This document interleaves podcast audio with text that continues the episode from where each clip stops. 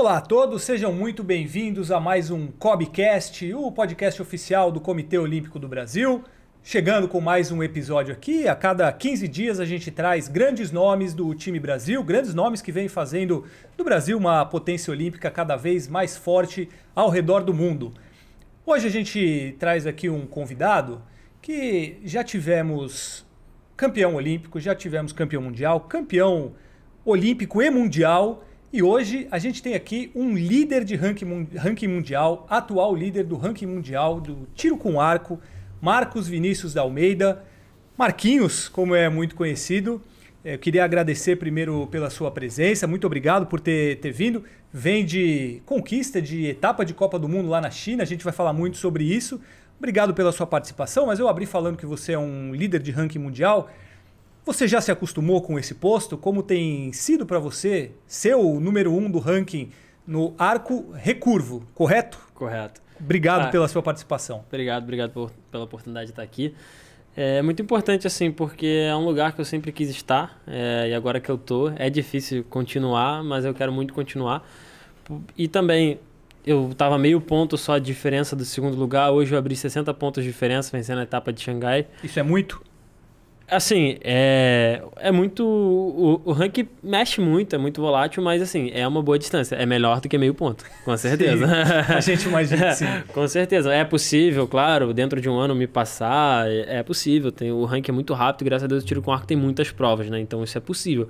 Mas assim, me dá uma tranquilidade para poder trabalhar para o Mundial agora, para os Jogos Pan. E é aquilo, o o ranking, para mim, ele, ele é importante, mas não é meu, meu, meu ponto final, né? Quer dizer, não diria nem ponto final. É, a medalha olímpica é o foco. Então, o ranking, assim, é importante eu estar lá, eu quero estar lá, mas se acontecer de eu sair de número um do mundo, não, não é nenhum problema também. Agora, quem vai participar desse bate-papo com a gente aqui é alguém que conhece você há muito mais tempo do que você imagina. Daniel Varsano, que faz parte da equipe de comunicação do COB. Quantos anos de COB, Dani? Muitos anos. Muitos, muitos anos, anos, é. Muitos anos é. e entre eles um conhecimento sobre o Marcos Vinícius muito grande, porque você participou de um momento muito especial da carreira dele, né? Seja muito bem-vindo, obrigado pela sua participação aqui. É verdade. É, Fabrício, obrigado por ter me convidado. Estou muito feliz de estar aqui é, diante do Marcos. É um cara que, como você falou, eu acompanho desde que surgiu é, lá em 2014. Faz é, tempo, hein? Faz, faz uns aninhos, né? Quase 10 anos, uh, naqueles Jogos Olímpicos da Juventude, é, que eu tive o privilégio de estar ali cobrindo pela, pela comunicação do COB. Vi o seu surgimento. Uh, acredito que ali foi, foi, foi a competição que te projetou, né, Marcos? Conta um pouquinho é, como foi aquela experiência dos Jogos Olímpicos da Juventude, o quanto, é, qual foi a importância daquela medalha de prata, né? É, e, e, também o quanto aquela experiência te é, trouxe como, como pessoa é, participar pela primeira vez de, de, uma edição olímpica, mesmo da juventude. Sim. 2014 é, foi um ano muito importante, foi o um ano que eu apareci assim para o mundo, né? Eu fui prata, na verdade eu já fui porta-bandeira desses jogos, né? E aí eu acabei sendo prata também DD dos Jogos Olímpicos da Juventude de 2014. E nesse mesmo ano eu fui para a final da Copa do Mundo, que são só os oito melhores do mundo do, no ano. Eu fui prata, eu sou o mais jovem da história a ter medalha no, numa final de Copa do Mundo. Então esse ano foi quando realmente começou as pessoas a olharem, ah, olha o tiro com arco, e aí acabaram ah, olhando para mim também. E foi aí que começou toda essa minha história no circuito mundial. Era o meu segundo ano, eu comecei em 2013, eu estreiei em 2013, então hoje completa 10 anos que eu estou no circuito mundial. E eu vou, eu vou por muito mais ainda. É, foi ali que você virou o Neymar dos arcos? Esse, esse apelido existe mesmo ou é fake news que eu vi na internet? É, então, isso veio de fora, né? Veio da Coreia. Lá na Coreia, quando eu ganhei, quando eu comecei a ganhar algumas pessoas, ainda demorei, não tinha ganhado nenhum coreano ainda nessa época, eu acho. Mas é como o Neymar, é uma é uma cara do Brasil, né? É um, um atleta, um grande atleta que representa a gente. Acaba que as pessoas comparam, né? Ah, você é brasileiro, Neymar, você é o Neymar. Neymar. Eu não trouxe muito isso, eu maior respeito ao Neymar, eu considero ele um grande atleta, mas eu sou o Marco, sabe? Eu quero, quero isso, acho que o Neymar tem toda a visibilidade dele e eu quero ter a minha também. Legal. Fala um pouquinho, é, como foi também é, aparecer no tiro com arco, né? Uma modalidade que não é tão popular aqui no Brasil, mas surgiu um atleta brasileiro despontando, é, batendo de frente com os coreanos, que são é, as grandes potências. Hoje você está como líder do ranking, mas como foi assim? Da onde vem um, um, um brasileiro do, do tiro é. com arco? Era, bom, vamos lá do início então. Eu comecei em Maricá, né, uma cidade uma hora e meia aqui do Rio de Janeiro, da capital. É, da onde vem, eu acho que das oportunidades. Assim, me deram, me deram oportunidade, o esporte é feito de oportunidade. Então lá era a sede da confederação, tinha projeto, eu sou cria de projeto social. Então, acho que é isso. Aí o tiro com arco foi a bola da vez ali. eu estava ali, me deu todas as condições, os projetos, os incentivos, o COB, a confederação, os patrocínios que vieram e que uns estão comigo até hoje, outros fizeram passagem, mas tudo isso é muito importante na carreira do atleta, né? Tudo isso que vem.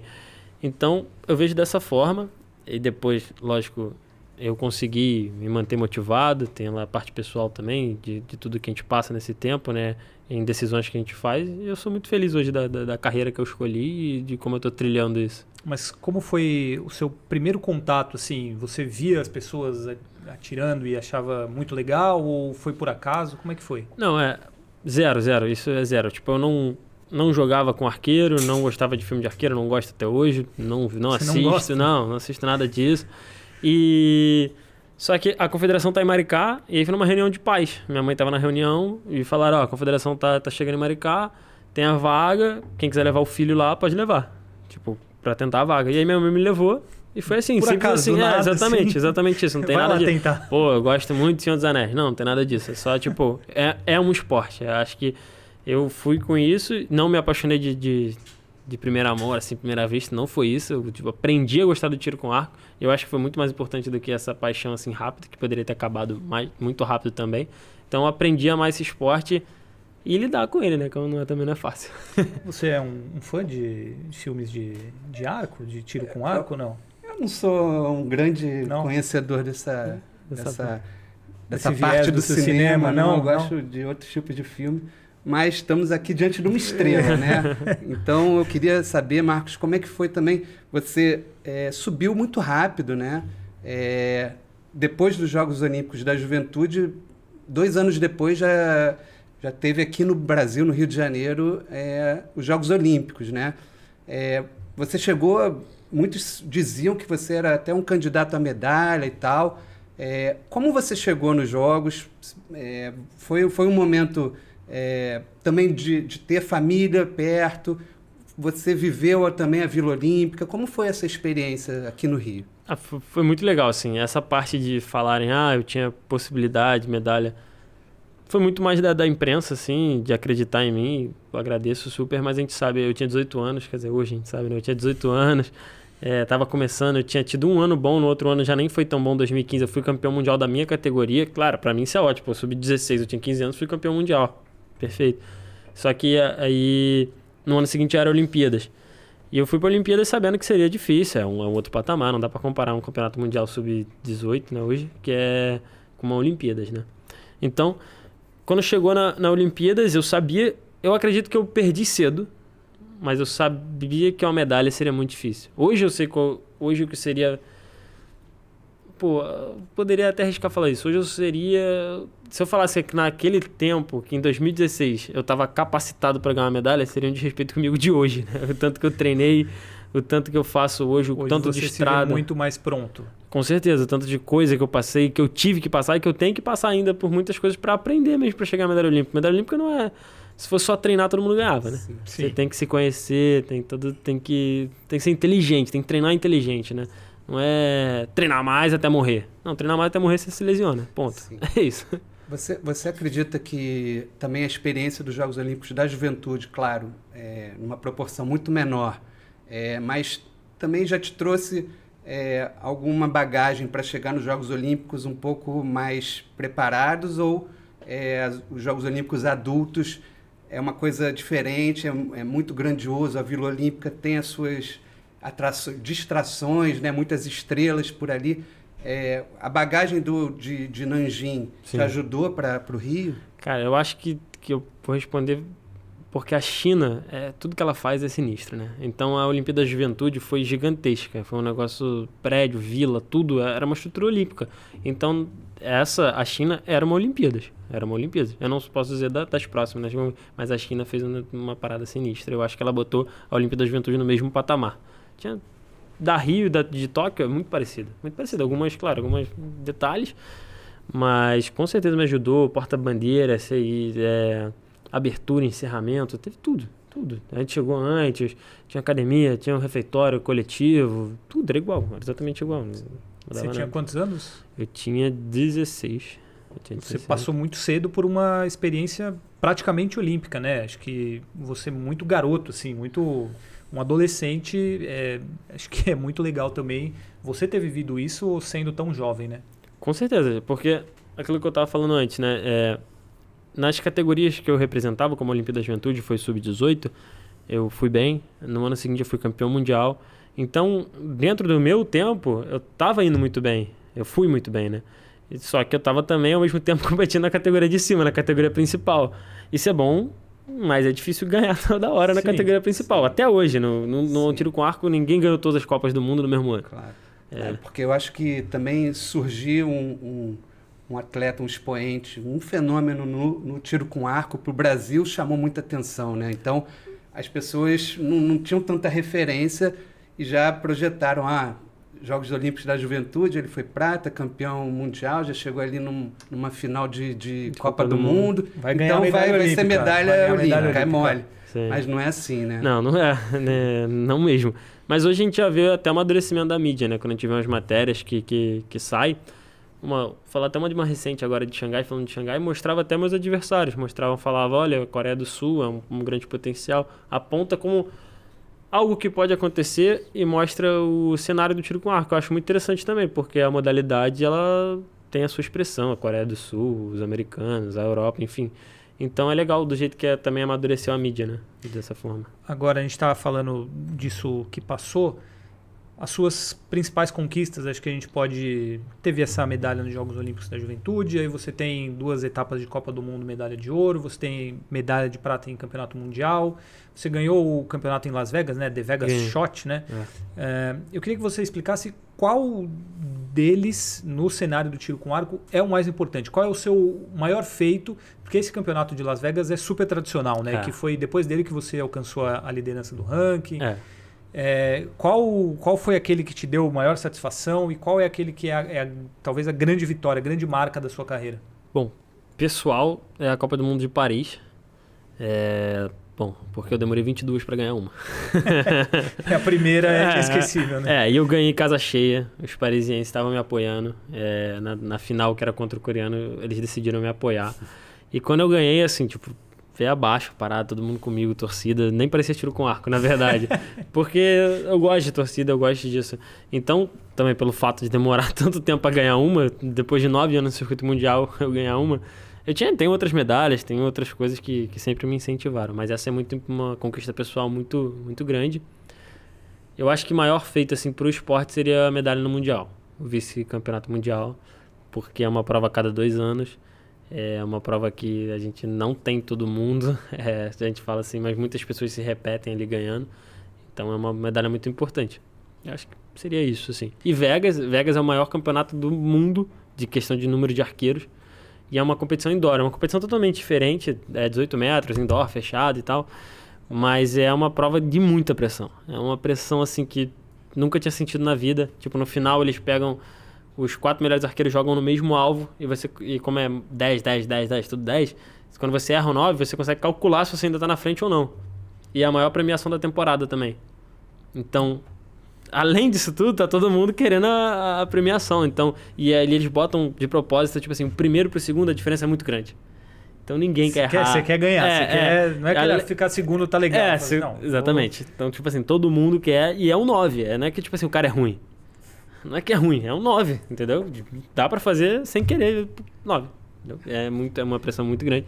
Então me preparou também para esse ano. E, e, ganhar Xangai é muito importante. E é uma. É o segundo ano seguido que eu tô na final da Copa do Mundo, enfim, várias coisas. O... Tem Mundial agora chegando, né? Acho que é entre julho e agosto, né? É início de agosto. O, o início de agosto é o Mundial. Quais são as chances do, do Brasil hoje de, de ter um bom desempenho? Acho que a sua medalha é a única, até hoje foi a primeira e, e a única. É, obviamente você entra como um candidato e favorito à conquista de alguma medalha. E o Brasil tem outras possibilidades? Como que, que chega especificamente para essa competição, que acho que é a, a, grande competição mais próxima que tem, e depois tem os Jogos Pan-Americanos, mas falando desse Mundial. É, com certeza. Eu quero ir lá disputar, se Deus quiser, mais uma medalha de Mundial aí, continuar no pódio mundial. E a gente tem equipe e equipe mista, né? Nossa equipe, nossa equipe mista sempre mostrou algum resultado, então acho que também seria um, uma boa. Um, olhar com bons olhos também a equipe mista aí. Já teve ser. medalha em Copa do já Mundo? Já teve né? medalha em Copa do Mundo, a gente já teve medalha em Pan-Americano. Então a gente de vez em quando acerta aí. Dá para chegar. Sim. É, Marcos, eu quero falar um pouco da sua trajetória. Né? Uhum. É, depois dos Jogos Olímpicos da Juventude, depois dos Jogos Olímpicos de 2016, é, você passou a fazer parte de um, de um grupo seleto de, de atletas é, no radar é, do COB, é, da Confederação. Pegou um momento é, bom para o esporte olímpico brasileiro, né, de, de investimento em virtude dos Jogos Olímpicos de 2016. É, o quanto você se beneficiou disso, é, quanto melhorou a sua performance para você poder chegar agora é, na liderança do ranking mundial. Enfim, conta um pouco desse processo e o, o, o, que, o que você usufruiu assim de suporte, o que, que, que foi oferecido para você. Bom, a Rio 2016 foi um investimento gigantesco, né? Aqui mudou muita coisa, tiro com arco mudou completamente. A gente teve veio técnico estrangeiro, veio curso de fora, pessoas vinham dar cursos sobre técnica, equipamento aqui no Brasil.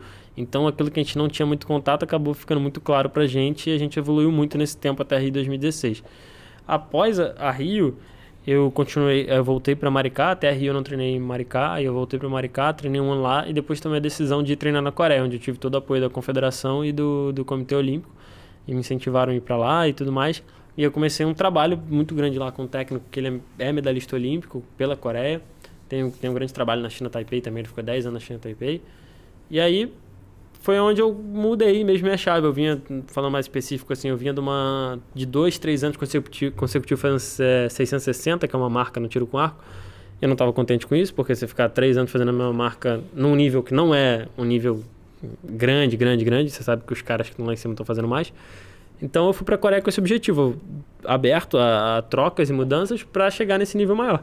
E quando eu cheguei lá, realmente eu encontrei, né? Que Quanto aí, tempo você passou na Coreia? Somando tudo, seis meses. Tipo, eu fui 40 dias, voltei, aí ficava 20, voltava, enfim, ficava nessa porque lá é uma cultura muito diferente, né? A comida é diferente, tudo muito diferente. Eu adoro lá, mas tem um, tem um limite, tem uma validade de ficar lá, entende? Porque é muito diferente. Tem, você passou algum perrengue lá? Conta alguma curiosidade da Coreia pra gente. Lá é bem rústico, assim, podemos dizer. o treino, a gente treina, na, a gente dorme e treina quase no mesmo lugar. E é uma, é uma cidade minúscula, minúscula, assim, não sei nem dizer. Tem duas ruas a cidade. E a gente vai de bicicleta comer, almoçar e jantar. E aí então.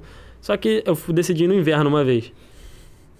Pedalar a menos 20. Não chega a ser muito quente no inverno é, lá, né? É, pedalar a menos 20. E aí eu falei, não, não vou pedalar a menos 20. não vou, não vou.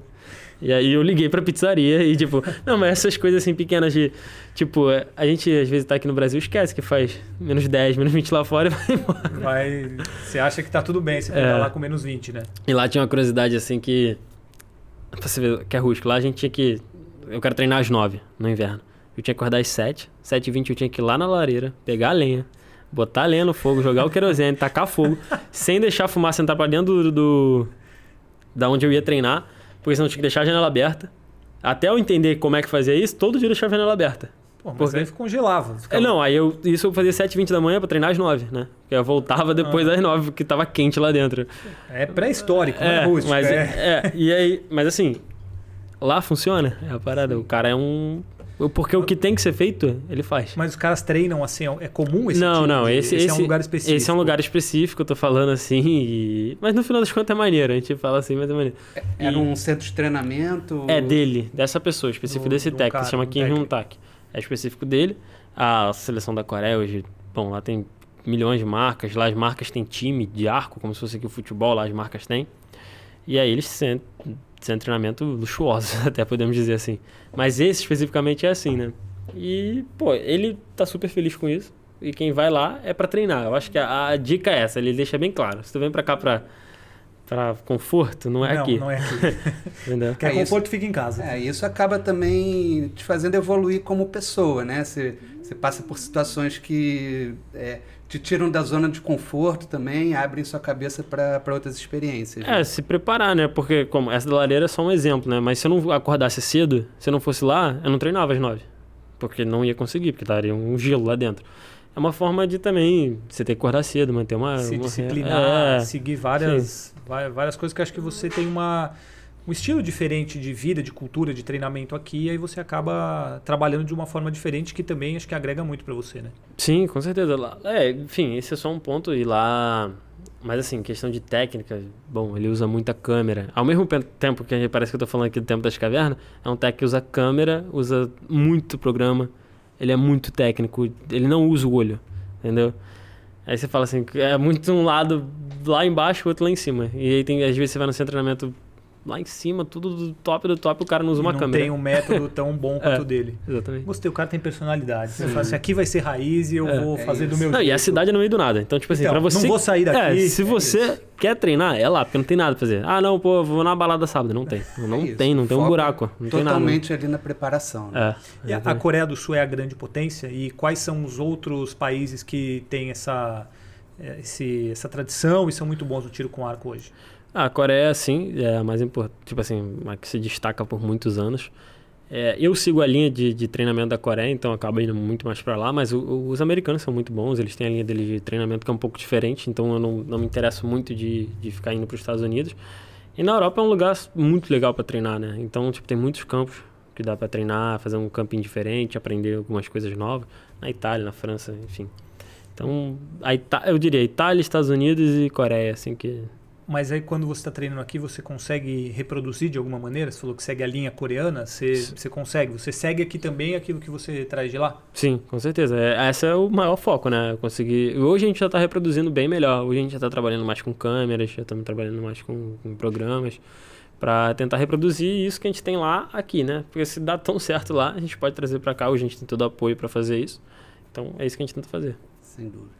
É, Marcos, você é esse, esse momento da Coreia foi pós, pós 2016, né? Foi. É, você acredita que foi um ponto de virada assim na sua carreira? É, eu lembro que você também passou por um, um momento de é, mudança na parte física também, né? Você chegou a engordar, depois emagreceu 20 quilos. É, conta um pouquinho desse processo, alguns altos e baixos, enfim né? A vida do atleta não é só glória, Sim. você passa é, por, por muitas batalhas. Então, conta um pouquinho como foi essa, esse momento. É, depois de 2016, né? Eu tinha 18 anos, aí virando para 19. Eu também fiquei na dúvida assim, ah, o que eu faço? Eu paro o ar, se eu vou fazer faculdade, o que eu vou fazer, né? Todo mundo que eu conhecia estava indo fazer faculdade, fazer algum curso, alguma coisa. E aí fica essa dúvida também, né? Porque, enfim, era a idade que todo mundo tava. E aí eu tenho um amigo, né, chamado Edson, ele falou, cara, é, eu acho que você deve continuar no arco, eu acho que você tem muita chance. Eu falei, ah, mas cara, não sei se eu quero também, assim. Ele falou, não, beleza, então vamos fazer um mochilão na Europa, vamos de tiro, de treinar. A gente saiu daqui, ficou 40 dias lá, rodamos seis países e competindo, assim, mas muito leve, muito... Quando eu voltei de lá, eu falei, cara, é isso que eu quero. Pra minha vida, eu tenho certeza disso. Porque, pô, foi muito, eu fui muito feliz nesse tempo. Eu sabia que era isso. Eu só tava um um tempo sem competir leve, sem tendo, não estava tendo bom resultado, um ano e meio sem resultado. Assim, sem resultado talvez na categoria principal, mas na minha eu tinha. Só que é difícil ver isso quando você está competindo as duas, né? Então esse tempo que eu fiquei lá foi bom por isso. E a questão do, do, do físico mudei bastante. É porque o Rodrigo trabalhou com a gente muito tempo, ele era um preparador também que veio pelo COB. Ele me ajudou muito nisso. Ele me apresentou a minha nutricionista hoje, que é a Gisele, que também é do COB. Então eu tive esse processo de mudança. No PAN, se você pegar o PAN de 2019 em Lima, eu estava com 103 quilos. Nossa, hoje é, você tem quanto? Hoje eu tenho 84.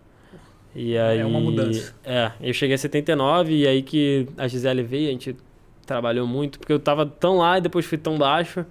E aí a gente, com a Gisele, eu conseguia chegar onde a gente queria, de tipo assim, pro tiro com arco. Porque o tiro com arco não tem muito estudos, não tem muito. Não existe o cara que é gordo, o cara que é magro vai tirar bem Não tem nada disso. Então, quantos gordos tem que atiram bem? Quantos magros tem que atiram bem? Quantos que são mais ou menos atiram bem?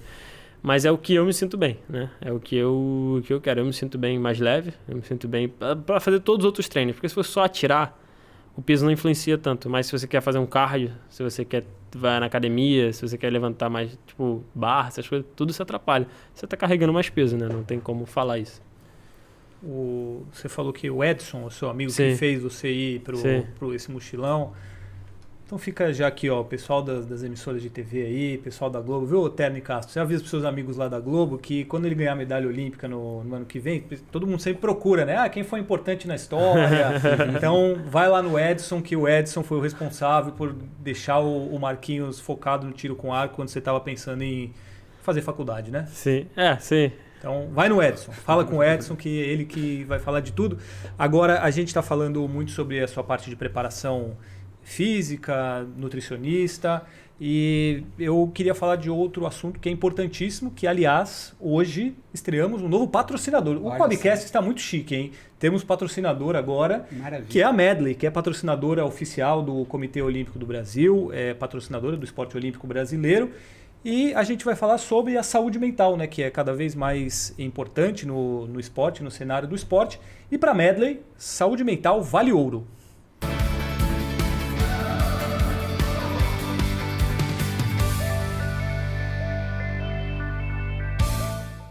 E eu queria já começar né, esse quadro da Medley aqui perguntando para você o quão importante é o trabalho de saúde mental na sua modalidade. Acho que é fundamental, né? Sim, com certeza. Acho que ele é o esporte certo para essa pergunta. Começamos é, bem, então, hein? É, na prova, 90% é mental. 10% é o físico, você treinou e tal. É, falando, eu tô com a Aline há, desde 2015. A Aline é uma psicóloga que trabalha no COB, ela trabalha comigo desde tanto.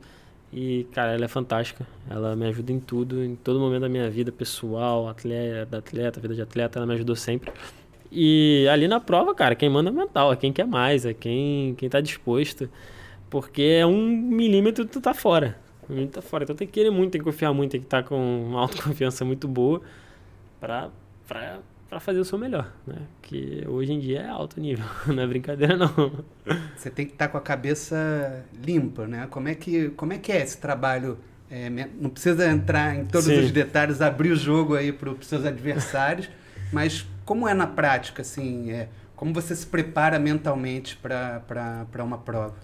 Ah, eu não sou um cara que acredito muito em que eu tenho que fazer isso, isso e isso para o resultado ser esse. Eu não gosto muito disso. Eu gosto, acredito que cada dia é um dia, cada trabalho é um trabalho mas como eu estou trabalhando na linha certa, então aquele dia eu sinto que aquilo que eu tinha que fazer eu fui e faço. Né? Lógico que tem um padrão, né? Não vou fazer um negócio muito Sim. novo.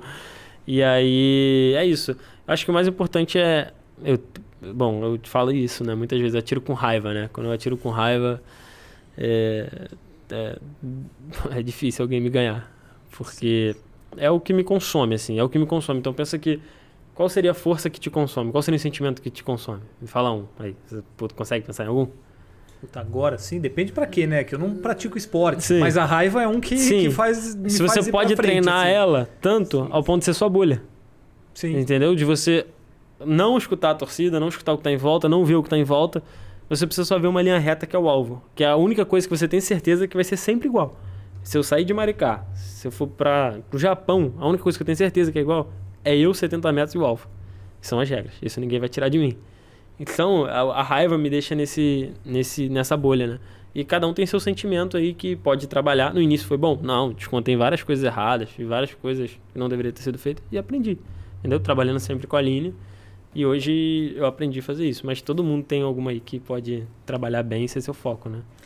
você falou agora há pouco sobre essa pressão, né? Acho que esse, campeonato de Las Vegas acho que é um, exemplo grande disso, vocês estão sempre muito na, na pressão ali, né? Um, um milímetro para cá, um para lá, saber quanto que os caras estão na frente. Você também tem que estar muito preparado para isso, né? É, ali, assim, Vegas foi a primeira vez, meu primeiro grande indoor. Eu não sabia que ia ser assim, eu não sabia. Quando eu cheguei lá, eu vi. Só que eu, eu tava tão, eu tava tão animado com tudo que tava acontecendo que eu falei, pô, isso aqui é meu, já tá na minha mão eu vou fazer acontecer. E aí é isso, eu sempre penso assim, quando eu tô ali, eu agradeço pela oportunidade que Deus me deu de estar ali e tento segurá-la com, com todas as forças que eu treinei, do que eu faço. E é isso, quando eu vim em Vegas, que são três dias, né? Ela é uma competição separada ainda. Você tira de manhã e depois você vai fazer qualquer outra coisa e é Vegas. Vai é no cassino, é, vai gastar A competição é dentro do cassino. cassino. Ah, é dentro do cassino. É feito para você gastar é, o dinheiro. A competição é dentro do cassino. Então você tem o dia inteiro pra fazer o que você quiser. No outro dia tu chega de manhã. E no último dia que realmente vale, só que é a somatória dos três, né? Sim. Então no último dia que você chega lá, e aí é no horário especial, no horário que tem torcida, no horário que tem tudo, e é ele que tá o, o negócio, né? Aí você gostou da pressão e você resolveu Gostei. ganhar bem lá. Exatamente, porque lá o alvo você tira cinco séries embaixo, que são 15 tiros, aí troca o alvo e tira 15, séries em, 15 tiros em cima. Em cima não tinha feito a pontuação. Em, não, em cima? Em cima não tinha feito a pontuação perfeita nenhuma vez ainda, desses dois dias anteriores. E aí eu saí de baixo sem a pontuação perfeita, que seria 150, né? E nos outros dois dias eu tinha saído de 150. Falei, pô, perdi a prova, né? Sim. Eu tenho que fazer perfeito em cima, eu não fiz nenhum dia. E eu fiz perfeito no último dia. então, parabéns para a Aline pelo trabalho que vem realizando com o Marquinhos.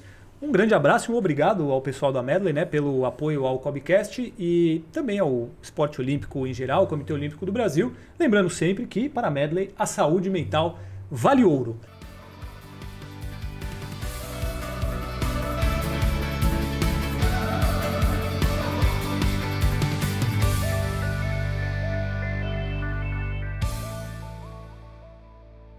Eu queria entrar agora, Marquinhos, em algumas especificidades do tiro com arco, porque eu acho que são muitas. Sim. Primeiro, vamos lá. Tiro, é, o arco recurvo e o arco composto. A sua categoria é o arco recurvo, que é a olímpica. O composto Isso. só vai até os Jogos Pan-Americanos. Qual é a diferença de um, ou quais são as diferenças de uma para outra? Bom, a principal a gente pode falar que um tem gatilho, então ele é aciona, aciona por botão, né? Você dispara com botão. E o meu é no dedo, né? O meu tem só um couro para proteger o dedo, porque senão seria impossível, né? Não teria mão mais. Então é na mão mesmo. É, o composto ele tem lente de aumento, o meu é proibido lente de aumento. O composto ele faz o contrário, você puxa pesado e ele alivia quando você está no momento da mira. O meu ele começa leve e fica pesado no momento da, da, da mira. Então essas são as maiores diferenças aí. É um, o composto é um arco mais rápido, então ele tem uma precisão maior. É uma precisão bem maior. O fato dele ser mais rápido e não usar a mão já torna a precisão gigantesca.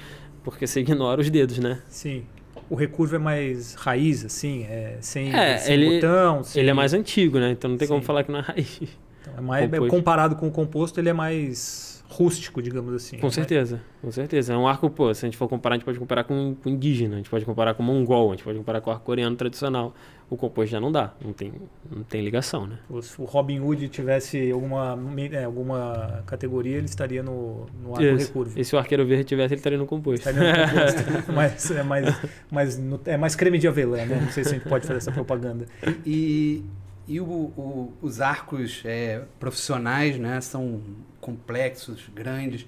Qual, assim, é, a ordem de grandeza, mas para uma é, para um jovem que quer começar na modalidade, é, quanto quanto custa, qual investimento, enfim, como que ele faz para iniciar na modalidade? Hoje encontrar um clube, né, é o primeiro passo e para iniciar provavelmente o clube tem todo o equipamento, né? Então você vai pagar uma taxa ali de mensal, e aí você vai ter seu arco escola, vai ter suas flechinhas, vai tirar lá os horários, não sei o que, tudo bem. Aí quando você vai evoluindo, o bom do tiro com arco é esse, que normalmente as escolas trabalham assim, você vai comprando peça por peça. Porque se você for comprar, vou falar do meu aqui, se for comprar um arco igual o meu, completo, de cima a baixo, com tudo, aljava, flecha, vai dar uns 30 mil reais. Mas não é assim. Quando a gente fala, ah, vale 30 mil reais, as pessoas se assustam. Mas não é assim, porque você entra na escola e você compra um, um pedaço. É muito mais simples também, né? O que você É, inicia. e não vai ser, exatamente. Não, é muito, primeiro que o primeiro você não vai comprar. Então quando você compra, você já compra o intermediário. Então você pula, ah, não sei, entendeu? Você já pula uma etapa, você não gasta esse dinheiro inicial. Você paga ali a aulinha como qualquer coisa que você for começar como aula. E aí, quando você compra o intermediário, você compra primeiro um punho, aí você compra alguma coisinha depois e vai comprando, vai montando. A maioria das pessoas fazem assim. E é assim que o esporte vai se desenvolvendo no Brasil. Agora, se for fruto de um projeto, normalmente o projeto já tem um, um incentivo maior, já consegue dar um arco e tudo mais. E a gente tem um, um fato novo bem importante, você está falando aí de, das escolas, né? É, nesse ano agora, os Jogos da Juventude do COB é, vão ter inclusão do, do tiro com arco, né? Pela, pela primeira vez. É uma competição que já tem quase 20 anos aí de, de, de existência. E você cobriu todas elas, né? Não, não. Eu, algumas, né? Já tem uns 10 anos, mas É, o que, que você acha da, da entrada do, do, tiro com arco? Quanto que isso vai ajudar a popularizar e trazer mais talentos? É, se eu não me engano, já teve exibição do arco, né? E aí agora realmente vai ter a competição. Eu acho muito importante. Eu estava falando com, já falei com algumas pessoas isso. É, vencer se aprende a ganhar também, né? Então acho que quanto mais competições a gente tiver aqui nacional no nível legal e a criança aprender desde cedo a ganhar ali, ganhar e perder os dois lados da moeda também tem que aprender a perder. É, eu acho importante. E o, os jogos, é, jogos da juventude, o nome certo, né? É, eu não tive a oportunidade de participar. Muitas competições que já existem hoje eu não tive a oportunidade de participar. Eu fico muito feliz do arco tá aí, tá sendo visto, né? Porque poderia ser uma modalidade que não estaria nessa, nessa onda, que é muito importante, né? Que, que eu acho que toda modalidade quer estar. Tá. Quem não tá, quer entrar. E você tem grande responsabilidade nisso, né? Nessa, é... nessa visibilidade do, da modalidade, né? É, eu até ia falar sobre isso, que assim, nos posts lá na, nas redes sociais do, do COB do time Brasil, ah, o seu, seu título, ah, algum momento ali decisivo e tal, sempre tem muito engajamento, tem muitas visualizações, comentários. O quanto que você acha que, que você está ajudando nessa a difundir o, o, tiro com arco, a tornar o tiro com arco cada vez mais popular, mais praticado, talvez no Brasil, enfim, fala um pouco sobre o quanto você ajuda nisso. Cara, eu acho que tem uma frase que explica isso muito bem, que não é minha, acho que vocês vão saber de quem é. Brasileiro gosta de quem ganha, e eu sou brasileiro. Foi o Ayrton Senna que falou, né?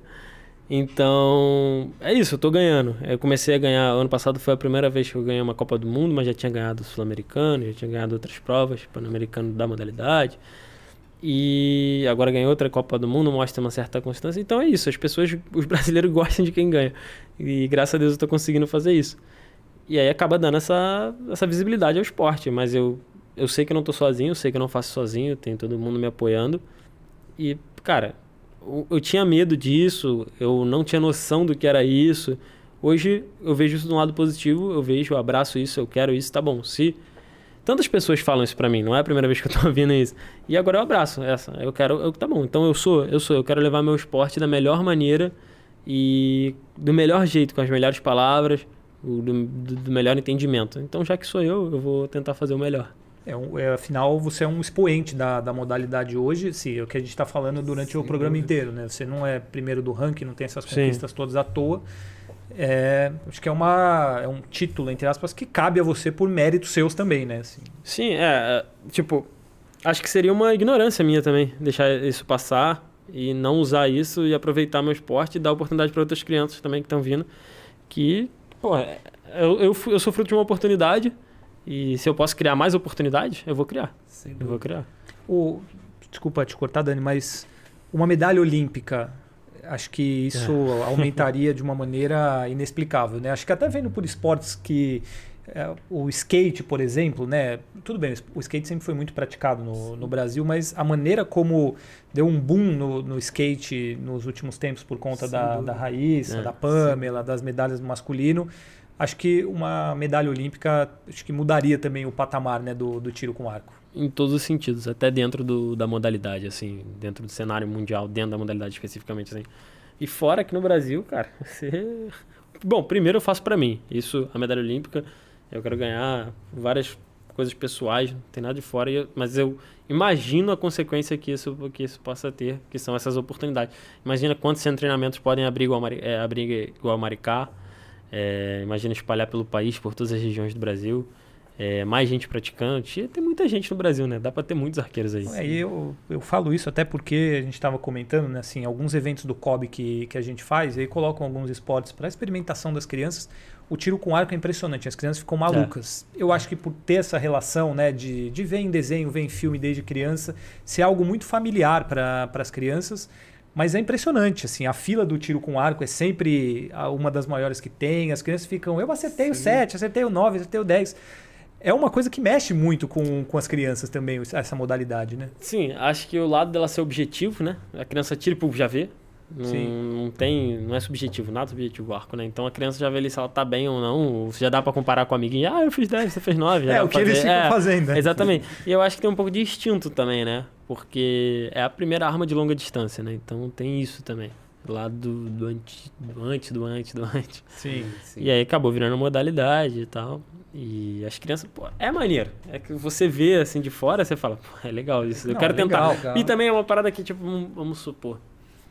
Tem modalidades que você olha e fala assim, não dá pra praticar sem eu fazer uma aulinha de 20 minutos. Eu tiro com arco não. Tiro com arco, você Sim, chega é. ali, três minutinhos do instrutor, não atira no amiguinho, não atira pra cima, não atira pra baixo. Pronto. já- Só não acertar alguém que você É, já só tá no bom acertar alguém.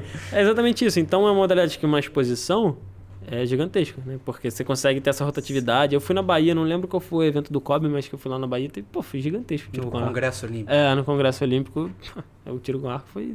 Sim. É, falando um pouco de longevidade, então a Uhum. gente está falando de, de crianças, agora vamos falar de longevidade. Um- a carreira de um atleta de tiro com arco pode ir até, até que idade? Você se vê indo até que idade? No composto tem o Roberval, não é? Tem. Que o Roberval que tem quantos anos? Mais de 50, com É, certeza. não vou falar, não sei, não vou Não, chutar, mas não. com certeza tem, com certeza Não tem, chutar, mas não. tem. Mas assim, com certeza, te- no recurvo tem gente com 40, ah, em alto nível. É, eu me vejo, não sei, é uma pergunta muito difícil, mas tem muito tempo ainda, tem muito tempo. Eu tenho certeza que eu quero continuar muito tempo atirando, eu quero continuar muito tempo atirando por escolhas, eu quero escolher atirar. Então o mais importante na minha vida é isso, é eu estar feliz com o que eu estou fazendo, até quando eu acho que eu tenho que fazer, e por uma escolha que eu acho que é isso que faz sentido na minha vida. Quanto pesa o arco? O, o arco em si, 4,5 kg e puxar 25. Então, quando você puxa, é como se você estivesse puxando 25 quilos. Isso, exatamente. No, no máximo, né? Quando eu tô aqui no meu rosto, tem 25 quilos. E óbvio que você já está acostumado, Sim. mas é um peso grande, né? Pô, se a gente for puxar 25 quilos, é um peso muito grande. Então, a gente já falou muito do, do seu preparo, né? É uma coisa que você tem que estar é, preparado tanto para ficar com o, com o arco, como para fazer essa puxada. Mas acho que outra especificidade é que vocês têm uma questão da respiração no Uhum. tiro com arco, não é? Vocês usam muito a respiração. Como que é isso? Ah, a Essa respiração também pode mudar um, ali o, Eu- o tiro, como é que é isso? Sim, é, eu não uso no tiro. Eu não consigo ter essa sensibilidade no tiro, mas eu consigo usar pra me acalmar. Então, tipo, se eu tô muito. Ou o contrário também, tem provas que eu tô calmo demais. E os dois lados é ruim. Aí você para de respirar e você volta a ficar nervoso. É, tipo, não, acelera, tem a Sim, contagem claro. e tal, tudo certinho. Mas eu uso mais nesse sentido do que no tiro. No tiro eu não consigo ter essa, essa noção. Eu não consigo, ah, tipo, agora eu vou puxar, agora eu vou soltar. Você mas- usa na sua preparação pré-prova. Você, Pré- tem, você tem algum ritual pré-prova? Como é que é? É o que eu falei um pouco, né? Não tem muito isso, eu não gosto muito de rit- rituais, essas coisas assim. Eu, cara, é muito, eu faço muito básico, alongamento, aquecimento e tal, não sei o quê. Mas uma coisa que eu tenho certeza é que eu não, eu não gosto de ficar muito no campo, sabe? Eu. a- eu- meu foco. é Todo mundo, na verdade, tem isso. O foco tem um tempo, o foco tem um, um limite.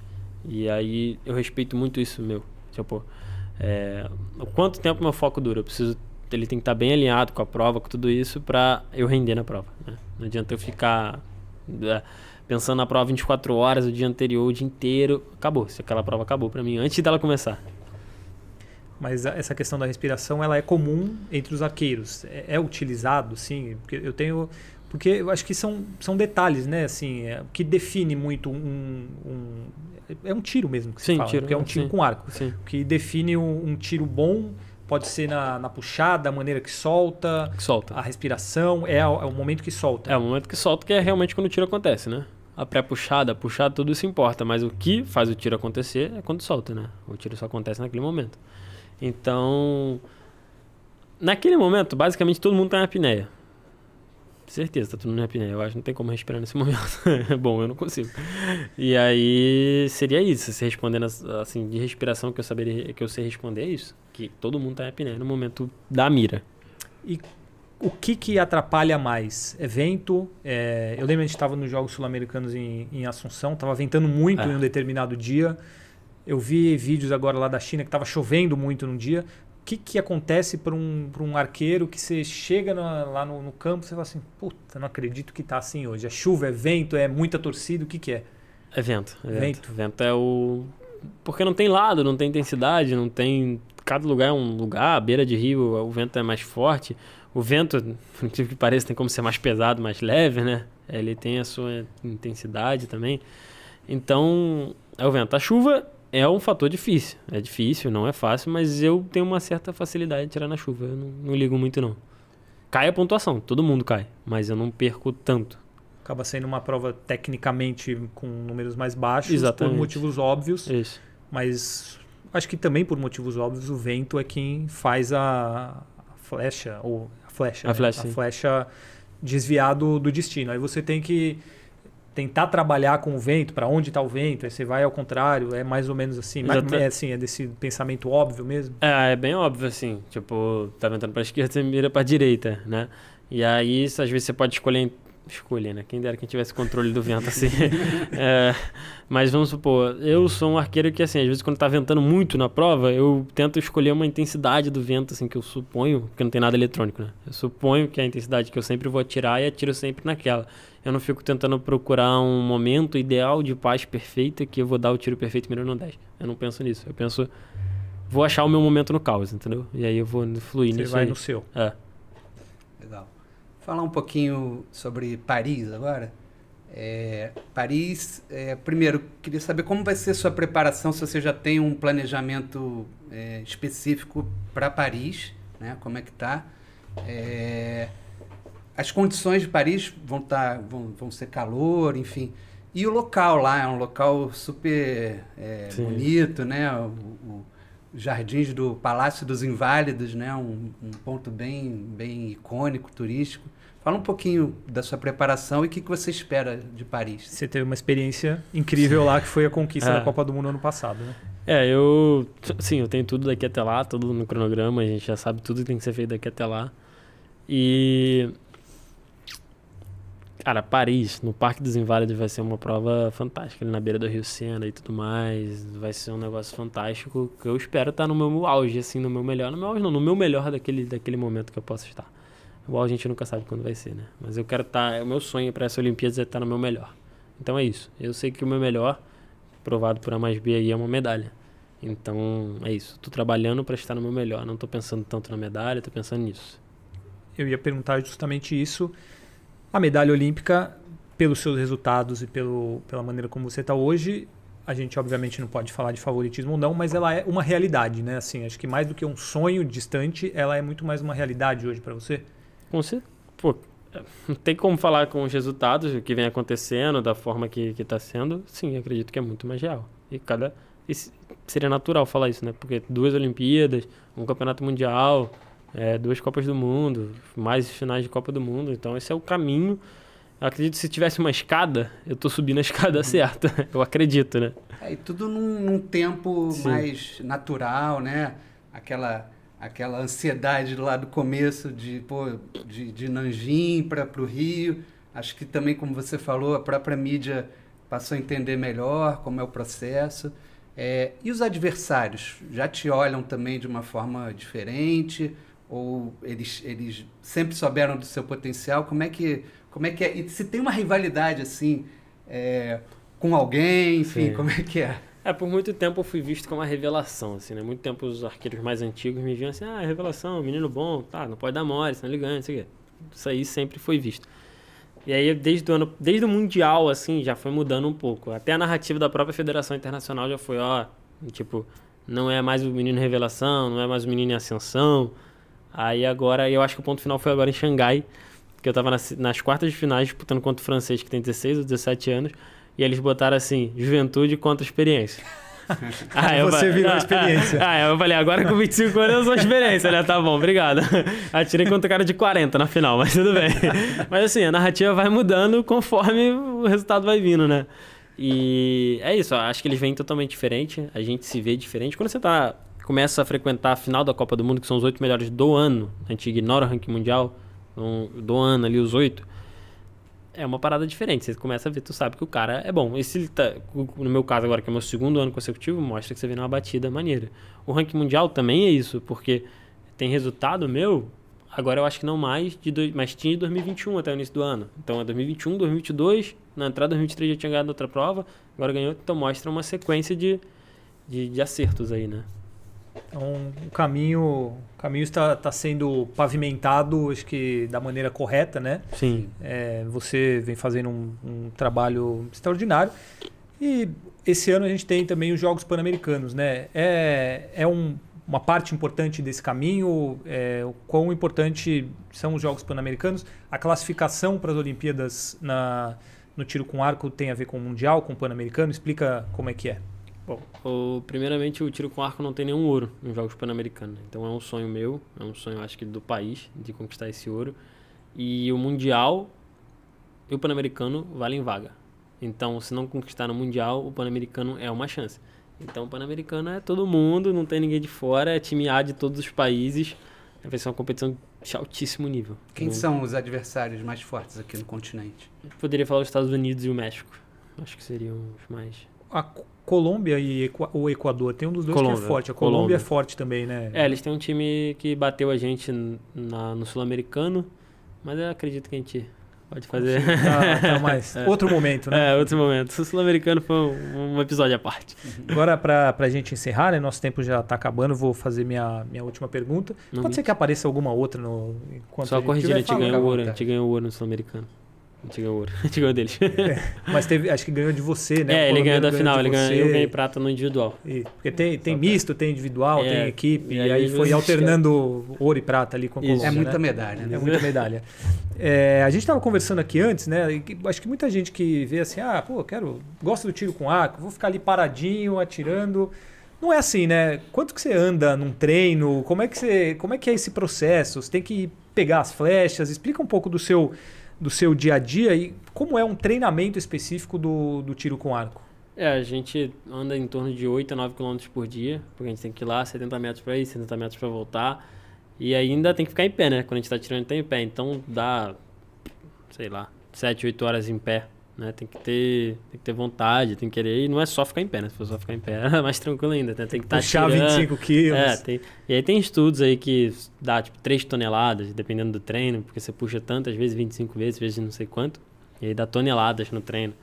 Então é isso, é um esporte que demanda o corpo. Ah, pra que, que eu malho perna? Porque a perna te faz ficar em pé e te dá estabilidade. Pra que, que eu malho o core? O core é o que te segura.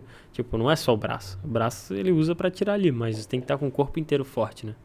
Você faz algum tipo de preparação sei lá, pilates, yoga, algum, algum desse que é fora do, do tradicional, é, assim? Eu, eu vi, eu estava vendo nas suas redes que você pegava onda, você, é. você ainda pega? Ah, com, gostaria, gostaria, mas o tempo é corrida, é corrida. Mas muita gente faz yoga do arco, muita gente, eu não faço.